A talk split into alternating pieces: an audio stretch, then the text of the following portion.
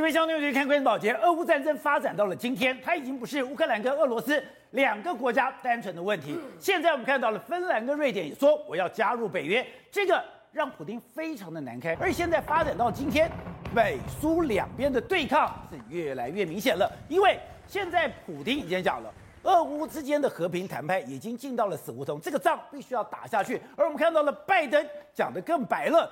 拜登这一讲，普丁在乌克兰的行为是一个种族灭绝。而当拜登讲了这句话之后，一个更可怕的消息出来了：整个全世界火力最强、制造武器最精良的美国八大军火商，竟然现在集合在五角大厦，要开一个援助乌克兰的一个会议。结果你今天波音都来了，Ross Bruce 你也来了，就代表。你现在难道连天上的飞机、坦克、军舰，甚至潜水艇，你都有可能动员到吗？而且我们看到了乌克兰驻美国大使讲，这个清单会让俄罗斯在战场上得到了一个巨大的惊喜。而现在对俄罗斯一个惊喜就是，我们看到。乌克兰的狩猎季开始了，现在乌克兰已经大量的使用无人机去攻击乌克兰的地面部队。如果现在这些无人机可以源源不绝的从西方世界进来的话，那现在它的钢铁洪流能够撑多久呢？好，我们今天请到前面对大标手一的财经专家黄授受，你好，大家好。好，这是美岛电子报董事长吴子嘉，大家好。好，第三位是有非常丰富战场经验的资深媒体人梁东明，东明你好，大家好。好，第四位是资深媒体人姚慧珍，大家好。好，第五位是时事评论李正浩，大家好。好，第六位是资深媒体人黄伟汉，我这个好，观众朋友大家好。好，待会呢，商周的总主笔吕国珍也会加入我们讨论。走，是我们刚刚看的就是，你无人机出动了，对，开始进行一个猎杀，对，我觉得已经够恐怖了，是，但这还不是最恐怖的，对，因为打到了现在哦，美国的八大军火商在四月十三号五角大厦开出一个圆屋的会议，也就是你现在看到的刺针飞弹，对。标枪飞弹是还只是前菜哦。现在的八大军火商说，他们的库存有很多，有很多的重型的地面武器，对，要一个一个的送到乌克兰。那究竟是什么东西？而且，普丁说的非常强硬。乌俄谈判进入死胡同，这场仗必须打下去。但是他真的打得下去吗？宝杰，那现在原本期望的乌东的这个大决战，看起来不会是双方的正面对决，不然呢？看来会是怎么样？看来是乌克兰要展开一个 hunting season，他们用无人机、用坦克车、刺针飞弹，还有美国援助的神秘的武器，要在这个乌东的大平大平原上面猎杀所有俄罗斯的相关的军队。他们的狩猎季开始了。没错，他这个是乌克兰军队这样的形容哦，狩猎季已经展开了。所以你要知道。这个真的是一个非常非常残忍的一件事，对俄罗斯来讲。那为什么这个样子呢？因为拜登已经不演了，拜登现在完全躲在幕后，他现在完全出来了。他现在话讲的越来越绝，他说你普丁你在乌克兰的这个行为是种族灭绝。那既然这个样子的时候，你知道这几天的时候，美国八大军火商准备要进到五角大厦里面，要跟美国的国防部的官员开一个重要的会议。这个会议是什么呢？现在美国评估说，如果打下去的话，搞不好会长期抗战。你看这打他打普丁要打，那俄罗斯这个双双方看起来搞不好，美国都认为说，如果打两年的话，那我们准备要怎么样来帮助呃这个乌克兰？那甚至说还跟乌这些八大军火商商量说，那我们到底要什么武器可以到运到乌克兰去？所以我才讲嘛，为什么乌克兰军方会说是 hunting season？因为那些过去我们看到武器，那都是钱财，未来会有非常越来越多所谓神秘的武器，我们会在。这个电电视前面一个一个看到，好，到底有什么神秘武器？我们现在看一下发生在马利波的一件事。马利波一件事，你看，这这这些都是俄罗斯的坦克。哦，俄罗斯的坦克来说的话，你看，美这个乌克兰的军方第一个时间先击中了这一台坦克，这台坦克已经已经起火燃烧了，对不对？就那在起火燃烧的同时之间呢，没多几没过几秒时间，突然之间它弹出了一个白色的这个子弹，弹了子弹之后不偏不倚又击中了这一台坦克车。宝杰，这样就是说。这到底是什么武器？这是双杀吗？你居然一次双杀？那你可以想，你可以想象得到，这边有那么多台坦克，我只要发射约莫三四枚的时候，搞不好就可以把这些全部坦克都完全歼灭掉。哎，所以现在从这个画面就看得很清楚了。对，它炸掉了以后有一个白色，对，直接冲到另外一个坦克。大家仔细看，炸掉之后爆炸的同时，没大概过了几秒钟的时间，有一个白色的这个火箭又打到了另外一台。哎。你看，就说这到底是什么神秘的东西呀、啊？那居然打了，那你看这边有那么多台，对不对？我搞不好只要发射三四枚就可以把这些全部歼灭掉。所以为什么俄罗斯军方会搞不清？到目前为止搞不清楚。好，那我们看到这个照片之后，你就可以证明说，我们原本说到了六十二公里的长城阵，为什么会突然之间不见？美国就是说我们从来没有在关心它，我们也不知道它现在怎么办。哎。搞不好就是被这些神秘的武器一个一个歼灭掉嘛。所以呢，先为什么这样说？事实上，现在乌克兰也不演了，乌克兰就说了，我们这个所谓空中侦察队，就是针对所谓六十二公里长蛇阵，我们有一批人在那边一直盯着你。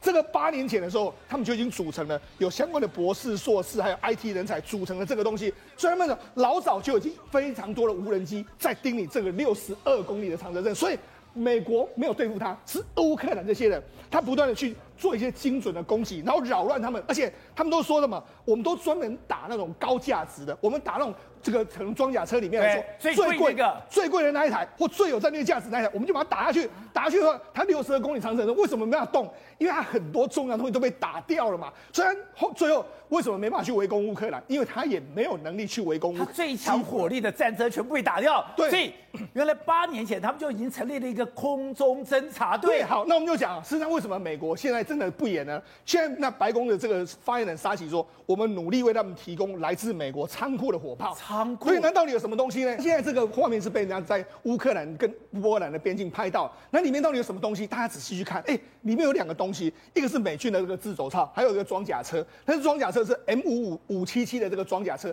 它是什么指挥式的这个装甲车？它这是指挥式的装甲车是长得这个样子。现场指挥。对，现场指挥车。也就是说，如果有其他的这个装甲车在旁边的时候，我在这个地方提供一个。所谓情报，然后我们要怎么样？这个是在前线进行装甲指挥用的。对，装甲指挥官就坐在这个地方，这个车子里面，然后进行说，哎，我们要怎么样去集结，然后怎么样开火？那敌人在什么地方？提供一个最主要的这个情报，还有这个控制的这个中心。好，那这个车来的话，告诉你什么？可能会有非常多坦克车在旁边，你才需要这台车嘛？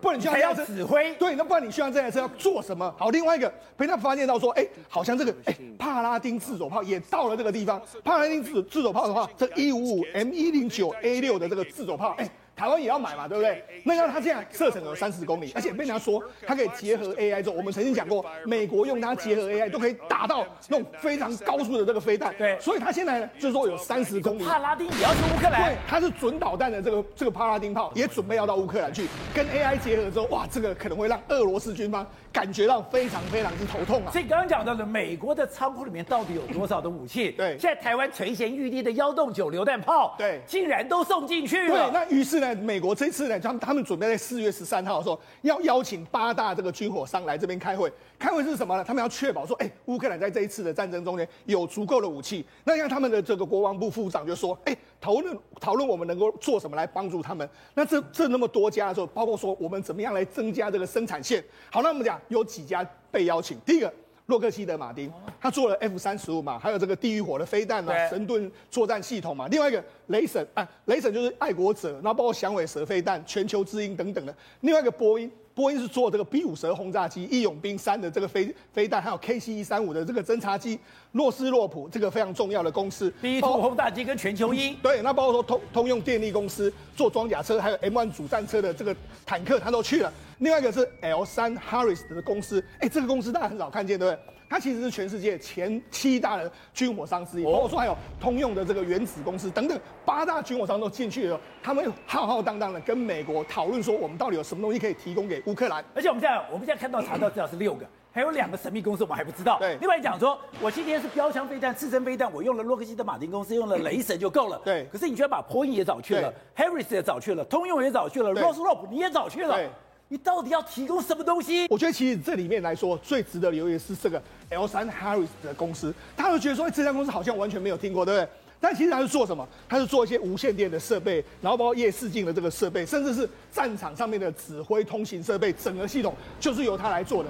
实际上，我们知道，所以我们现在看到乌克兰，对，他有那个四眼的夜视装备，对，看到有个最好的无线电通讯，对，都是 Harris 给他的。谢谢宝杰。那我们现在国军也正在跟这个 Harris 在合作。我们要做一个什么？为了一个全世界最新的一个东西，叫做 C 四 ISR。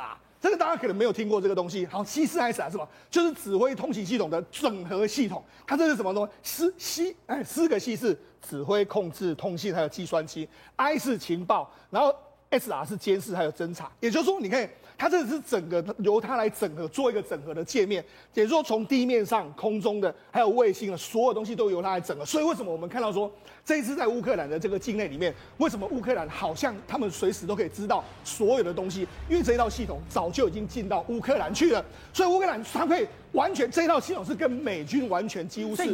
八大军火商早就在乌克兰了，早就已经在乌克兰。好，那除除这个 L 三 Harris 除了提供我们刚才讲的 C 呃 C 四 ISR 之外，另外什么？你看这是这是 L 三生产的，L 三生产的包括说，你看我们看到乌克兰的军人上面不是都有这样一一台机子吗？这台机子就是可以完全的这个非常好的这个通讯系统，包括说像有这个四个眼睛的这个四个镜头的夜视装备都在这个地方，甚至还有这种空中的这个监视装备都在这个地方。也就是说呢，L 三 I L 三 Harris 它其实就是一家所谓的侦察，然后是一家所谓的指挥通勤的整合系统，还有包括说夜视镜的这些东西，全部都已经进到这个地方。所以我们为什么看到？乌克兰的军队好像在情报上面总总是领先，事实上，这 L 三 Harris 公司其实是扮演一个非常重要的角色。好，董事长，乌克兰驻美国的大使他说，他不只是八大哦，他还去通用哦，他去通用的时候还看他的无人机哦。那别人都问他说，哎，你们现在这个军备到底美国会援助什么？他说我不能讲，但是俄罗斯会战场上看到很多的惊喜。大家想说，这个战场还有很多的惊喜存在吗？甚至。八大如果要开会，代表什么？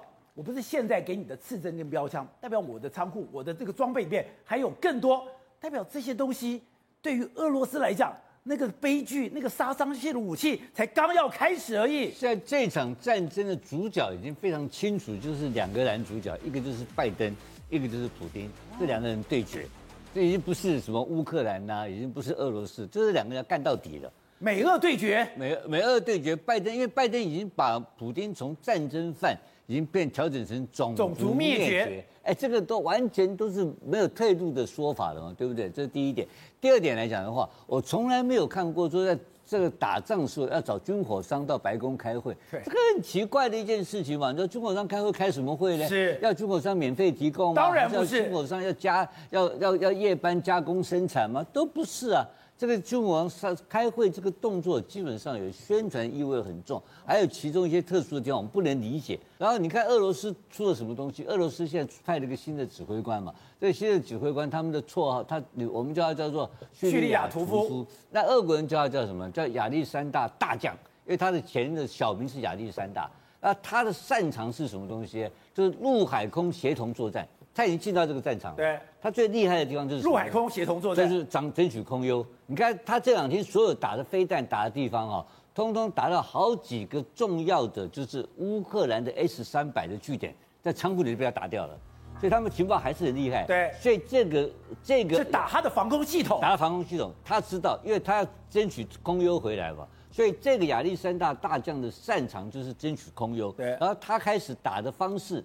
他还有一个跟别人不一样的，因为过去是从上到下指挥，他的指挥方式从让下面人从往由下往上，他改变这整个作战模式。然后这个人就是下一任的俄罗斯的参谋总长候选人，他这样在打赢了就升官了。对，这是非常清楚的。所以这个人本身，所以所有俄罗斯希望放在这个将军身上，他的指挥方式是不一样。他前不久跟中国跟其他他的相关国家。办办办一个非常八万人的一个大对一个大大型的这个陆海空的演习，就把这个整个协同作战用完全用数据作战做得非常成功。所以照你意思说，现在美俄两个国家都把自己压箱底的东西拿出来了，都能搬出来了，也都不是前面看到的。俄罗斯前面的失败，前面只是小菜。前面的失败，他也检讨出来了。他是四条战线，由四个将军领导，完全一塌糊涂。他现在全部集中起来，变成一个将军做总领导，然后新的科技要端上场。所以最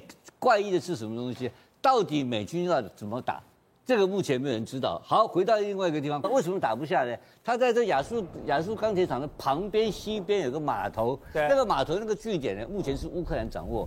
所以乌克兰其实从源源不断的可以从海上供应补给上来，你知道吗？对。所以不是稳输的哦。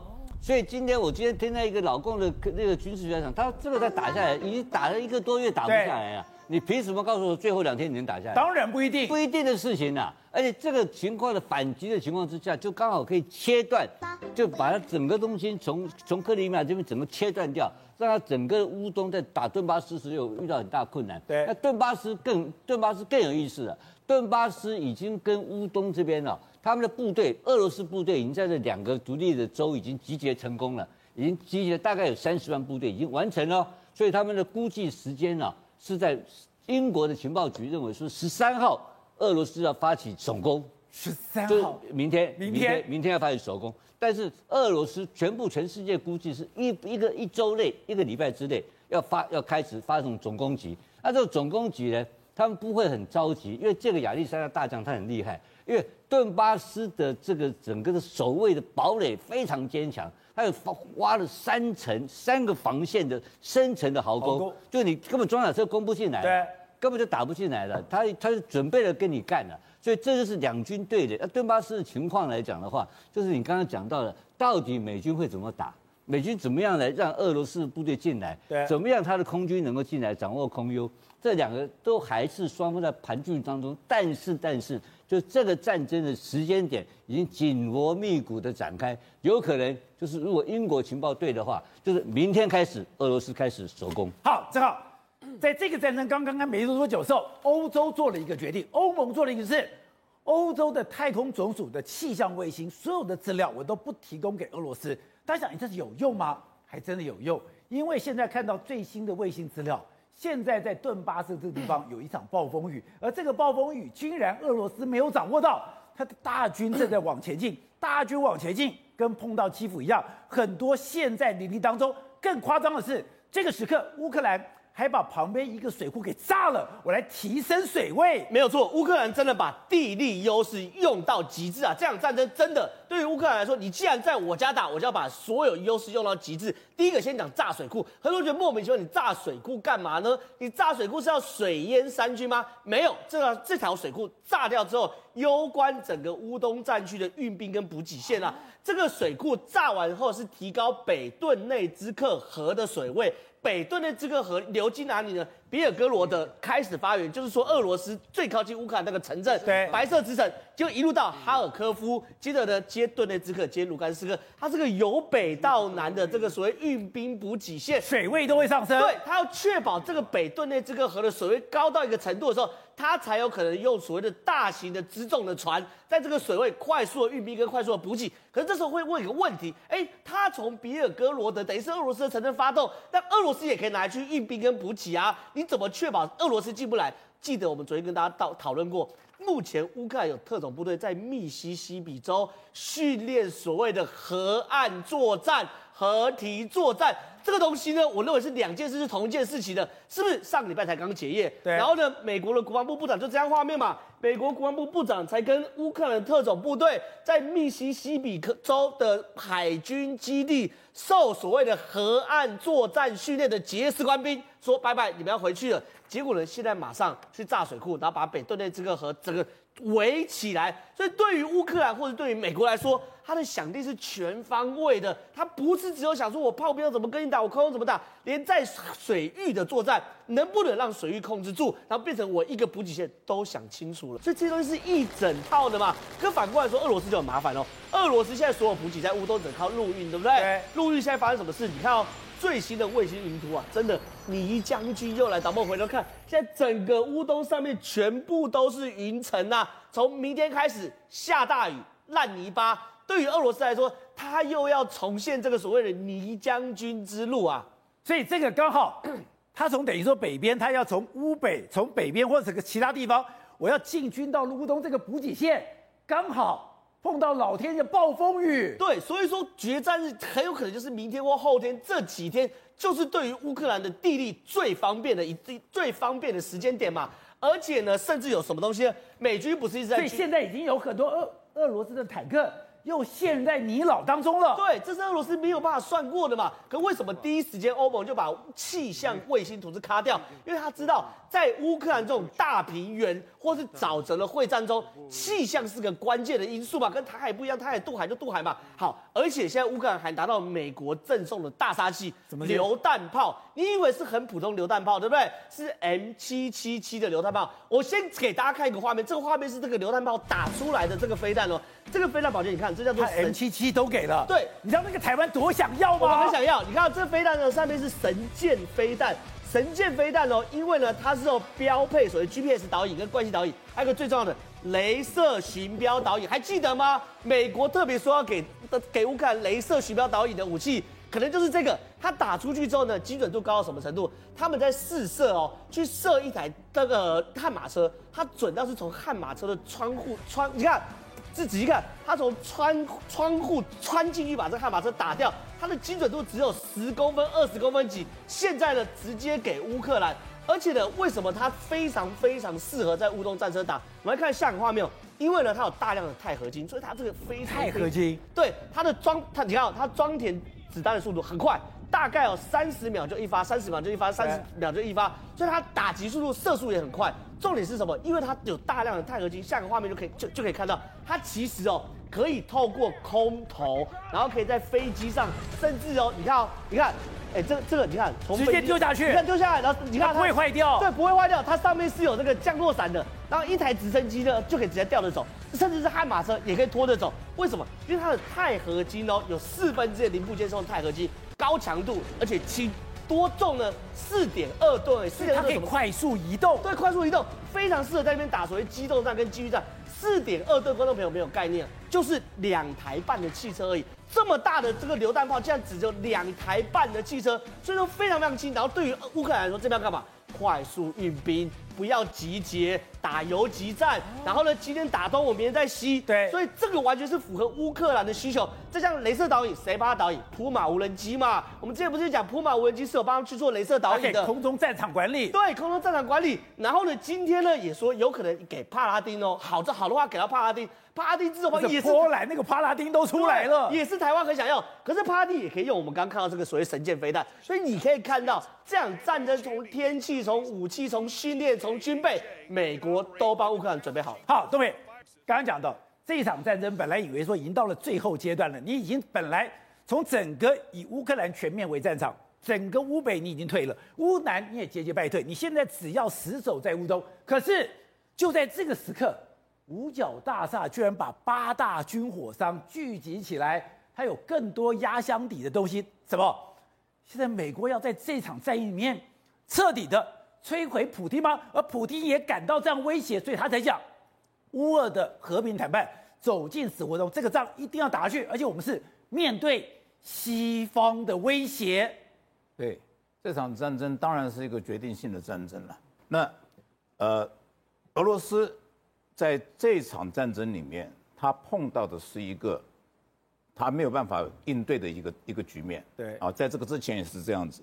那么这个之后换，虽然换了一个大将，我也不认为他会有太大的改变。他无力回天吗？我我认我认为是这样子，我认为是这样子。啊，前两天我看到一个东西很有意思，它是这个呃乌克兰第九十五空中突袭旅啊公布了一个视频。就是攻击俄罗斯无人机这个视频，对，结果他发出来的这个这个这个导弹，没人见过，这什么导弹？啊，结果后来发现是英国的一个叫做马特利特导防空导弹，啊，英国我们现在知道就是说它那个什么星光飞弹，飞弹，哎，结果不是哎，是这个东西，这个东西呢是英国根据它以前的星爆飞弹。这个呃脱胎换骨出来的一个很新的东西，它是今年二零二二一年五月份才形成初步的战力，它现在就等于说是在乌克兰战场上来试用了，啊，那它刚出炉的还热的就直接丢乌克兰了。是啊，那所以在在这个战争战争里面，其实可能里面隐藏了很多黑武器，我们还不知道的。那刚才这个郑浩提到的，就是上次他那个清单里面，啊，一个激光制导。这个这个武器对啊，可能就是刚才郑浩讲的那个，七七七，很厉害啊，很厉害，是不是？不是，而且很可怕的，它的精，它够精准，火力又强大，更厉害的是，它又可以快速移动。是是是是是，那呃，接下来的战争，我们可能可以看到一些真的是以前没有见过的东西。对，这个整个谈判其实是俄罗斯要找下台阶，但是呢，乌克兰根本就不给他。对。所以才会发现这个状况，所以他他现在没有没有选择了，他必须要打，而且他这个五月九号的这个胜利纪念日都都已经定好时间要宣布胜利了，他怎么能不打？好，我看刚才讲的今天最新的发展，让人家最惊讶是八大军火商，可是我们找了半天找到六个，另外两个还很神秘。但你说这八大军火商他们集结起来，他们是下一代的军火，下一代的武器都做好了。他们是可以毁灭世界的。宝杰哥，你不要把八个都算完，你光是算算前六个，你就会吓到了。第一个，洛克希德马丁公司最基本的 F 二十二、F 三十五，还有这个雷达的这个神盾系统都是洛克希德马丁公司做，它是全世界第一大的军火商。第二大雷神，我们现在所谈到的包含了小牛飞弹、英式飞弹、爱国者飞弹、战斧飞弹、响尾蛇飞弹、麻雀飞弹，所有的这些都是雷神公司。这前两大，第三大大家讲说，哎，那我们看一下，怎么会有波音公司呢？波音公司不是做七三七、七四七、七八七的吗？对不对？对，它是做客机，可是波音公司还做什么？它还做 B 五二轰炸机，它还做 F 十八跟 F 十五。所以这前三大来了以后呢，大家讲说就已经够多了。但是其实宝杰哥关键还不是在前三大，关键呢其实呢是做无人机的公司，因为这一次的无人机是目前在乌克兰非常需要的，包含我等下跟大家介绍了 MQ 二十五，还有 MQ one 跟 MQ 九，所谓的死神掠夺机，还有收割者无人机。观众朋友，我先给大家看一个照片哦，这个照片是五天之前，你可以看到好几个人在那边，对不对？我跟大家讲哦，你就看中间三个人就好了。对，左边右边是美国国防部的官员。这国防部。对对对，那左边第二位这个女士呢，她是乌克兰驻美国大使。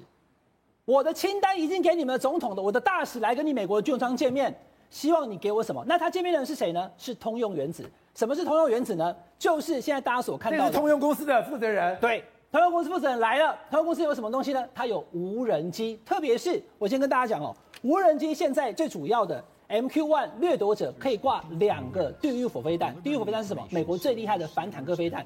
俄罗斯的坦克车，如果我有无人机，美国现在军机不能进到乌克兰啊。但是如果他的无人机到了波兰以后，用陆运进去之后，我就可以在那边起飞我的无人机，以后去攻击俄罗斯他的坦克车了，对不对？所以呢，通用原子他如果愿意提供的话，那能不能提供呢？你说通用他做的无人机可以在美国加州或者在美国任何的其他的地方。进行操控、精准打击，所以现在最大问题就是这个了。因为当无人机代表什么？代表我没有进去啊，我的军人没有进去，我的飞机没有。可是无人机飞进来了，你不能，你不能，你不能说我的军队来了。所以无人机之所以重要在这里，我刚刚讲的是 MQ one，还有 MQ 九。MQ 九是什么呢？MQ 九就是所谓收割者，或者是直接叫死神。因为刚刚我讲 MQ one 挂的是两枚地狱火，MQ 九可以挂四枚啊，而且它可以挂什么？还可以挂刺针飞弹，所以它可以打飞机。它也可以打坦克。对。那今天这些无人机，你可以看到大使说什么？大使说，我们希望给俄罗斯一些惊喜，而他建的就是通用原子。所以通用公司如果真的提供了无人机给乌克兰的话，接下来的战争之前就讲说啊，我单兵操作刺针飞弹啊，当无人机来了以后，整个战场将会完全不一样，可能会反败为胜，或者是载制整个在地面还有空中的情况。所以大杀器才刚刚要开始而已。所以现在目前的情形就是，当无人机到了以后。它可能会整个影响整个战局。那我们知道哈，现在所提到的还不只是这个 MQ 九，刚刚跟你讲了个 MQ one 两型。观众朋友，我现在跟大家讲的是 MQ 二十五啊，MQ 二十五是美国现在刚刚发展出来的一个新型的，叫做黄貂鱼空中无人机。我现在讲这几型哈，等到最后一个女武神你会吓一跳，因为 MQ 二十五呢，它就是所谓的 F 三十五的空中副油箱。把这个现在美国最强的战斗机 F 三十五跟 F 二十二，对不对？F 三十五有一个致命的缺点。它虽然可以隐形，它可以垂直起降，对，可是它的作战半径太短了，它只有七百公里而已。对，所以当我今天 F 三十五到了以后，我没有办法续航怎么办？这个 MQ 二十五的黄钓鱼空中无人机，它可以帮它续航五百公里。所以基本上他接受 F 三十五的指挥吗？他就是他就是对，他就专门去支援 F 三十五的。所以呢，他使得 F 三十五的作战半径会从七百公里变成一千两百公里，直接多五百。所以这就是 MQ 二十五黄钓鱼空中无人机。但最后一个我跟大家讲，刚刚导播我拍到了，这个东西叫做女武神无人机，它更厉害，因为刚刚所讲的都是辅助而已。我可能跑去那边啊，我打地狱火飞弹，或者是我打刺针飞弹，或者是我帮忙加油。观众朋友，这个女武神。无人机，它也是无人机，可是呢，它的飞机大小跟 F 三十五、F 二十二一样，而且呢，它是最忠诚的僚机。我今天飞行员飞到个地方，我要战斗的时候，如果我的僚机身体出状况，或是它被击落的时候，它没有办法支援我。可是女武神她不会退缩，因为它飞机上没有人，它不会害怕。然后呢，女武神更厉害的地方是，它能够飞到一马赫，而且它能够挂弹，它能够支援 F 三十五、F 二十二。宝杰哥更厉害的是。它自己里面还有小台的飞机，无人机里面还有小台无人机。导播，你看那个画面有没有？它把里面的小台无人机放出来之后呢，它可以再往前飞四百公里，而且它有攻击的能力。所以呢，它能够飞到了一个战场之后呢，成为战场的那个雷达，去帮忙旁边的 F 三十五这个有飞行员操控的，或者是 F 三十五指挥它以后，它再放出更小的无人机去攻击它要攻击的目标。这就是女武神无人机。